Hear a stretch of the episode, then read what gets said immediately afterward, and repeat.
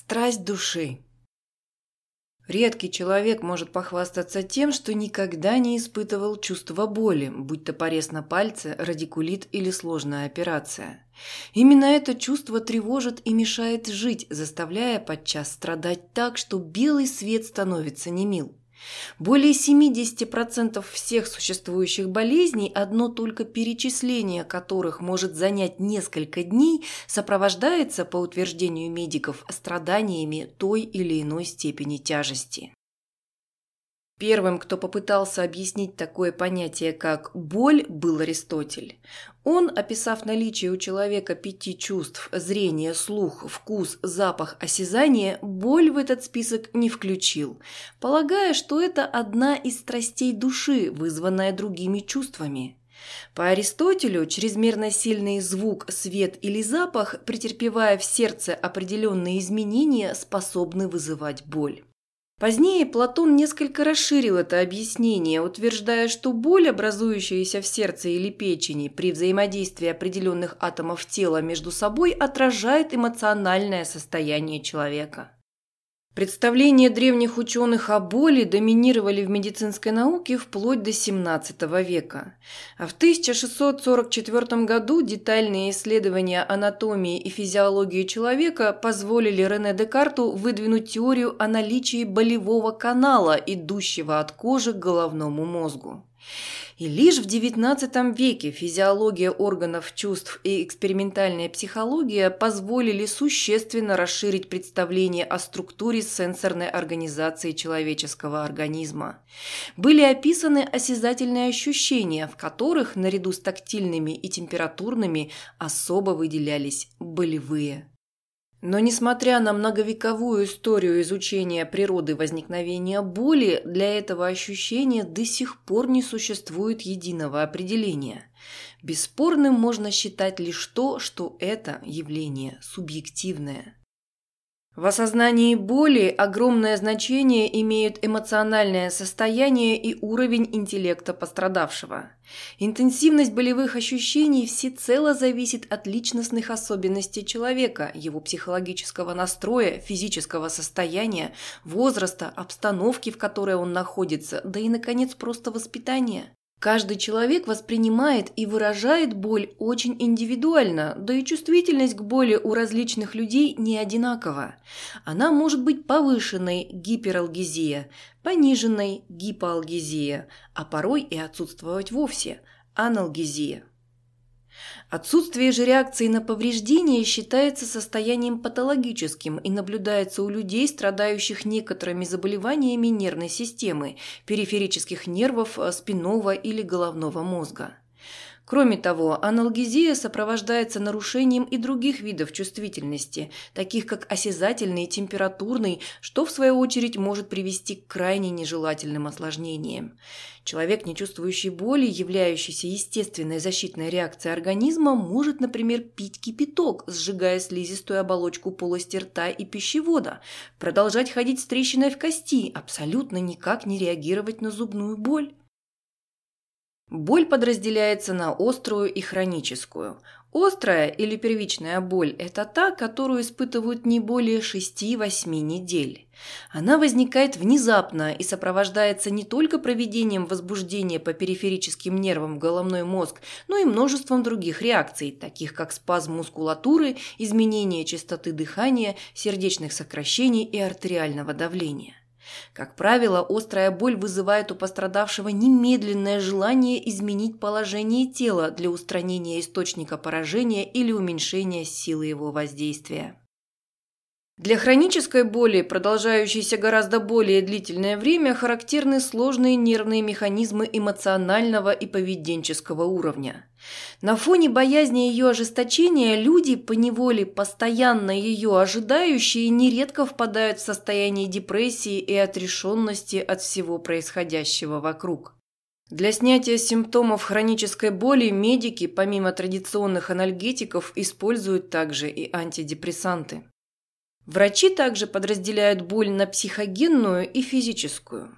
Психогенная связана с психологическими или социальными факторами и зависит от настроения и внушаемости индивидуума. Природу такой боли выявить очень сложно, так как она может возникать и проходить без очевидной причины. Очень часто переключение внимания на что-либо, не касающееся самого очага повреждения, может в значительной степени снизить болевое ощущение. Благотворное воздействие вплоть до полного исчезновения боли способно оказывать седативные средства и антидепрессанты. Физическую боль можно разделить на три категории. К первой относится боль, вызванная внешними воздействиями. Она имеет следующие особенности. Всегда возникает на коже, непродолжительно, за исключением тех случаев, когда нарушается целостность покрова, не затрагивает нервную систему. Определить локализацию такой боли и устранить причину довольно легко. Вторая категория – это боль, обусловленная внутренними процессами. Афферентный поток, возникающий при возбуждении любых типов рецепторов, воспринимается как болезненный синдром. В появлении такой боли кожа не участвует, за исключением случаев ее прямого повреждения или отраженной боли. Несмотря на то, что она, как правило, более продолжительна, нервная система остается незатронутой, то есть сохраняются в норме как проведение по афферентным волокнам, так и функции механизмов, модулирующих боль. К третьей, наиболее сложной категории относится боль, вызванная повреждением нервной системы. Хотя болезненные ощущения чаще всего проецируются на коже, установить по ним истинную причину заболевания крайне затруднительно, а порой и просто невозможно. Отмечаются дефекты проводящих путей как периферических, так и центральных, что приводит к нарушению болевых реакций организма. Они могут быть локальными или системными, такими как невралгия, каузалгия, непрекращающаяся боль, а также фантомная боль. Фантомные боли в ряду хронических физических заболеваний занимают особое место. Впервые они были описаны в 1552 году Амбруазом Паре, но до сих пор медицина не располагает полной картиной возникновения ее механизма, выводя эту проблему в разряд первостепенных. Чрезвычайно высок процент ампутантов, страдающих фантомными болями. Они возникают практически сразу после операции и могут достигать такой силы, что нарушают работоспособность и нормальную жизнедеятельность человека. Ампутированная конечность ощущается больным вполне реальной формы, положением в пространстве, то есть такой, какой она была до операции. Люди, дабы облегчить страдания, пытаются размять или переложить поудобнее уже несуществующую руку или ногу, и лишь со временем фантомная конечность теряет в сознании отчетливость, а боли утихают до полного их исчезновения. Но ампутация не является единственной причиной возникновения фантомной боли. Она может проявляться и при локальной чувствительности какой-либо части тела. Часто наблюдается у больных с повреждениями спинного мозга или плечевого сплетения. Неприятные ощущения возникают лишь тогда, когда ноющий орган находится вне поля зрения больного. Достаточно посмотреть на его настоящее положение и форму, как фантомный образ исчезает. В отсутствие афферентных импульсов, идущих от рецепторов кожи, мышц или суставов, восприятие положения в пространстве существенно отличается от реального. Воротная теория боли навела ученых-медиков на мысль о стимуляции задних столбов спинного мозга, которая приводит к активации антинацицептивной системы. Нисходящие антинацицептивные влияния реализуются на уровне задних рогов спинного мозга, что подтверждает спинальный механизм возникновения фантомных болей. По статистическим данным, болями той или иной интенсивности страдает 64% человечества. Для принятия наиболее рационального метода обезболивания врачам необходимо уточнить субъективную оценку характера и силы боли, а также психического состояния пациента. Лучшим вариантом считается ликвидация источника боли. Например, удаление инородного тела, вправление вывиха, устранение раздражающего фактора.